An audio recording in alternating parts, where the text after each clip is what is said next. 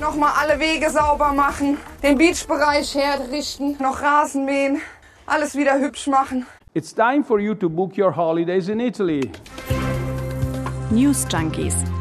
Was du heute wissen musst. Ein Info-Radio-Podcast. Leonie, das klingt so, als sollten wir uns langsam aber sicher darum kümmern, die Handtücher auf die Liegen am Pool zu bringen. Ich finde auch. In Deutschland und in anderen Ländern, da wird gerade fleißig gelockert. Und wir haben uns heute Morgen gedacht, wir haben in den vergangenen Monaten so lange und so viel darüber gesprochen, was schließt. Jetzt sollten wir doch auch mal darüber reden, was öffnet denn wieder. Absolut, und das tun wir. Wir schauen dafür nach Berlin und Brandenburg und wir gucken auch, was die anderen machen. Hashtag Urlaub. Was erwartet uns jetzt beispielsweise in Italien oder New York? Eure Reiseleiter oder auch Poolbekanntschaften, das sind heute Leonie Schwarzer und Jörg Poppendick. Schönen guten Tag. Die Lage ist ernst und zwar sehr ernst. Und wir alle müssen sie auch ernst nehmen. Die dritte Welle der Pandemie hat unser Land fest im Griff. Na, habt ihr euch erschrocken? Keine Panik. So hat unsere Bundeskanzlerin am 16.04. im April, wir haben Mai übrigens, noch begründet, warum wir dringend eine Bundesnotbremse brauchen. Ja, und damals, noch nicht so lange her, da lag die bundesweite 7-Tage-Inzidenz noch bei 160 Neuinfektionen pro 100.000 Einwohnerinnen und Einwohnern. Und jetzt, also gerade mal einen Monat später, liegt sie bei 72. Es geht endlich mal steil nach unten und nicht andersherum. Zahlenmäßig. Mhm, absolut. Und auch in vielen Bundesländern liegt die Inzidenz jetzt unter 100. Das heißt, Hello Öffnung, denn die Bundesnotbremse, die gilt nur so lange, bis die 7-Tage-Inzidenz an fünf aufeinanderfolgenden Werktagen unter 100 liegt. Im Gesetzestext heißt es so schön, wir machen nachher eine kleine Leistungskontrolle, Zitat, unterschreitet in einem Landkreis oder einer kreisfreien Stadt ab dem Tag nach dem Eintreten der Maßnahmen des Absatzes 1 an fünf aufeinanderfolgenden Werktagen die 7-Tage-Inzidenz den Schwellenwert von 100, so treten an dem übernächsten Tag die Maßnahmen des Absatzes 1 außer Kraft. Ja, das ist äh, Gesetzestexte Deutsch at its best. Absolut. In Berlin ist aber wie in vielen anderen Städten und Landkreisen genau das jetzt kurz und knapp eingetreten. Ab heute darf wieder gelockert werden. Heißt, Ausgangsbeschränkungen fallen weg. Wir können also jetzt auch nach 22 Uhr wieder mit Freunden unterwegs sein. Mhm. Aber immer noch maximal fünf Personen aus zwei Haushalten. Worauf ich mich ja total freue, ab Freitag machen die Freibäder wieder auf und ähm, man kann auch schon Tickets für einige Bäder buchen. Ich habe vorhin mal, also kurz vor der Aufzeichnung geschaut. Da ist auch noch einiges ähm, zu haben. Ich glaube, das liegt gerade auch noch ein bisschen daran, dass das Wetter in den kommenden Tagen ja eher so ja, durchschnittlich wird. Wahrscheinlich. Ähm, dein Öffnungshighlight sind also die Freibäder. Meins tatsächlich die Außengastronomie, denn ab Freitag können wir auch wieder in Außenbereichen von Cafés oder auch Restaurants sitzen mit negativem Test oder wir kennen das schon vollständig geimpft oder vollständig genesen. Naja, dazu kommen auch Museen öffnen wieder und kulturelle Veranstaltungen können draußen stattfinden, also Freiluftkinos, Konzerte und Theater. Und tatsächlich habe ich gerade gestern erfahren, dass mein Orchester bald wieder anfängt zu proben. Draußen auf einem Tennisplatz und jeder muss einen negativen Corona-Test mitbringen. Ich bin gespannt, wie das so aussieht, wenn wir da alle sitzen. Ja, ich glaube, es ist ein lu- lu- lustiges Bild. Ich hoffe, ihr könnt, äh, was, was ihr tut, sonst ist das nämlich bestimmt unterhaltsam für die Es Nachbarschaft. ist ja erstmal eine Probe, ne? Ah, hier, Stichwort Corona-Test, Maske und so weiter. Es braucht auch, übrigens bei Kulturveranstaltungen, weiterhin ein Hygienekonzept. Und was das bedeutet, hat uns Berlins Kultursenator Klaus Lederer heute im Inforadio erzählt. Also es ist so, wir haben, wir haben gesagt, da draußen durch die Aerosolgefahren, äh, Gefahren, äh, die sich vornehmlich in Innenräumen abspielen, bisschen mehr geht. Äh, kann man draußen äh, entweder mit Bestuhlung äh, mit anderthalb Meter Abstand machen, dann braucht man auch keinen Test und dann kann auch die Maske am Platz abgesetzt werden. Wenn man enger bestuhlen will, also Schachbrett nennen wir das immer, dann muss ein Test gebracht werden oder eine Maske. Und äh, wenn dann zukünftig die Veranstaltungszahlen hochgehen, dann werden wir immer testen, weil die Leute müssen sich ja von A nach B bewegen und wir wollen ja nicht, dass Menschen, äh, die möglicherweise infektiös sind, sich durch die ganze Stadt bewegen. Aber es gibt ja mittlerweile auch genügend Testmöglichkeiten, hat Lederer dann bei uns gesagt. Äh, Inzwischen schießen ja die Testzentren wie Bubble Tea Läden vor ein paar Jahren aus dem Boden und Mensch kann sich jeden Tag testen lassen. Das ist überhaupt kein Problem. Insofern dürfte das auch äh, funktionieren. Das ist ein wunderbarer Vergleich. Bubble Tea Läden und Testzentren. Beides mag ich nicht so gerne. Aber lieber Bubble Tea als ein Test, glaube ich, ganz Absolut. Die muss man sich vor allem nicht, äh, den, also die Bubbles muss man sich ja auch nicht in die Nase stecken. Stimmt, das ist der Vorteil. Also lieber Bubble Tea als Test. Ja. Gut. Klaus Lederer hat auch erzählt, ab jetzt wird es in 14 Tagen Schritten immer weitere Lockerungen geben, sofern natürlich die Inzidenzen weiter unter 100 bleiben. In ganz Deutschland wird ja jetzt fröhlich gelockert, aber und das kennen wir auch aus der Vergangenheit, es ist und bleibt ein Flickenteppich. Ein schönes Beispiel. In Berlin hat der Senat gestern beschlossen, wird der Wechselunterricht an den Schulen bis zu den Sommerferien fortgesetzt. Und Leonie in Brandenburg? Ja, das ist jetzt eine Fangfrage. Ja, genau. Also in Brandenburg sollen alle Schüler noch vor den Sommerferien wieder in die Schule zurückkehren, also der andere Weg. Das hat Bildungsministerin Britta Ernst im RBB gesagt. Wenn es sich weiterhin so positiv entwickelt, dann steht einer weiteren Öffnung der Schulen, denke ich, auch vor den Sommerferien überhaupt nichts im Wege. Wir werden das sicherlich mit einem Vorlauf für die Schulen machen und auch mit einem Stufenplan und wollen darüber im Kabinett in der nächsten Woche entscheiden. Aber es sieht gut aus. Berlin und Brandenburg gehen unterschiedliche Wege an dieser Stelle und das, obwohl die Inzidenz gerade ähnlich hoch ist in den beiden Ländern. Das kennen wir ja schon mhm. an, an, dieser Stelle. Bevor wir jetzt aber alle Lockerungen im Einzelnen in allen Landkreisen durchgehen, das würde noch ein bisschen dauern. Ihr könnt gerne mal auf rbb24.de vorbeischauen. Da findet ihr auch nochmal übersichtlich zusammengefasst, was wann wie öffnet. Und außerdem, äh, mein Tipp an der Stelle ist auch die App Darf ich das? Da kann man ganz schnell checken, wo gerade bundesweit was gilt. Das ist sehr praktisch. Habe ich ne, kannte ich noch nicht. Aber darf ich das äh, bezieht sich bezieht sich nur auf ähm, so Öffnungsgeschichten, weil das klingt so, als könnte ich auch bei anderen moralischen Fragen äh, diese diese App nutzen. Die Inzidenz kannst du dir noch angucken, aber moralische Fragen. nee. Okay, jetzt haben wir ja viel über Öffnungen in Deutschland gesprochen wir wollen ja auch noch mal einen kurzen Blick auf das Thema Urlaub werfen. Das ist mir persönlich wichtig. Klar, ich meine, im Restaurant nebenan sitzen ist cool, ich freue mich drauf, aber nach so viel Homeoffice ist es, glaube ich, bei vielen auch, oder ist bei vielen, glaube ich, auch so die Stimmung, wir brauchen jetzt mal einen richtigen Ortswechsel. Wir haben ja seit ein paar Wochen so ein kleines Ferienhäuschen in Brandenburg. Mhm. Da flüchte ich jetzt immer ganz gerne hin. Und ich habe auch schon mal ganz mutig, alles natürlich stornierbar, ähm, für den Sommer einen Urlaub in der Toskana gebucht. Das ist, finde ich, wirklich mutig, denn ich habe es mich noch nicht getraut. Mhm.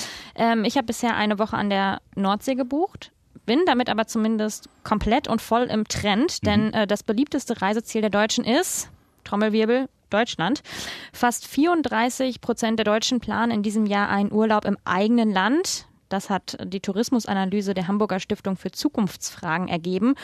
Und dieser Trend, der hat auch nochmal zugenommen seit dem letzten Jahr. Das habe ich auch von Freunden gehört ähm, mhm. und, und Familie, dass selbst in der Zeit vor den Schulferien gerade schon, schon alles dicht ist und dass du im Grunde von, also ne, ist nichts mehr zu in buchen. In Deutschland quasi. In Deutschland, mhm. genau.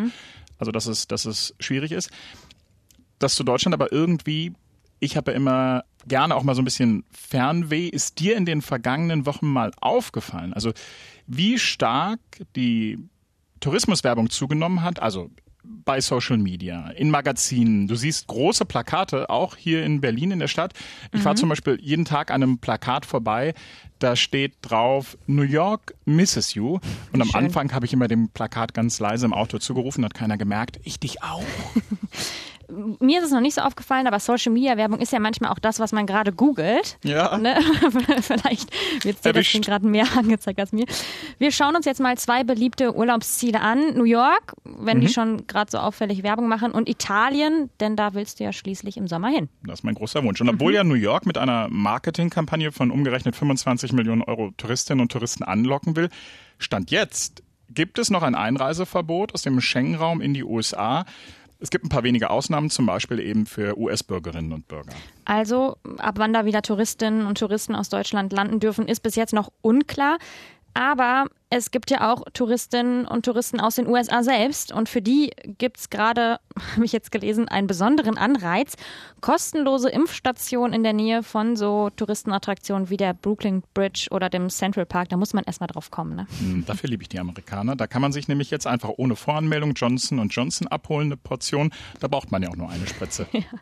Und ab heute geht in New York auch wieder kann man so sagen, richtig das Leben los. Also Öffnung gab es ja schon, aber ab jetzt dürfen Restaurants, Museen, Fitnessclubs oder auch Hotels wieder komplett öffnen. Trotzdem, das gehört mit dazu, es ist für viele Restaurants noch ein langer Weg, Das hat Andrew Ritchie, das ist der Chef des New Yorker Gaststättenverbands, unserer Korrespondentin in New York erzählt.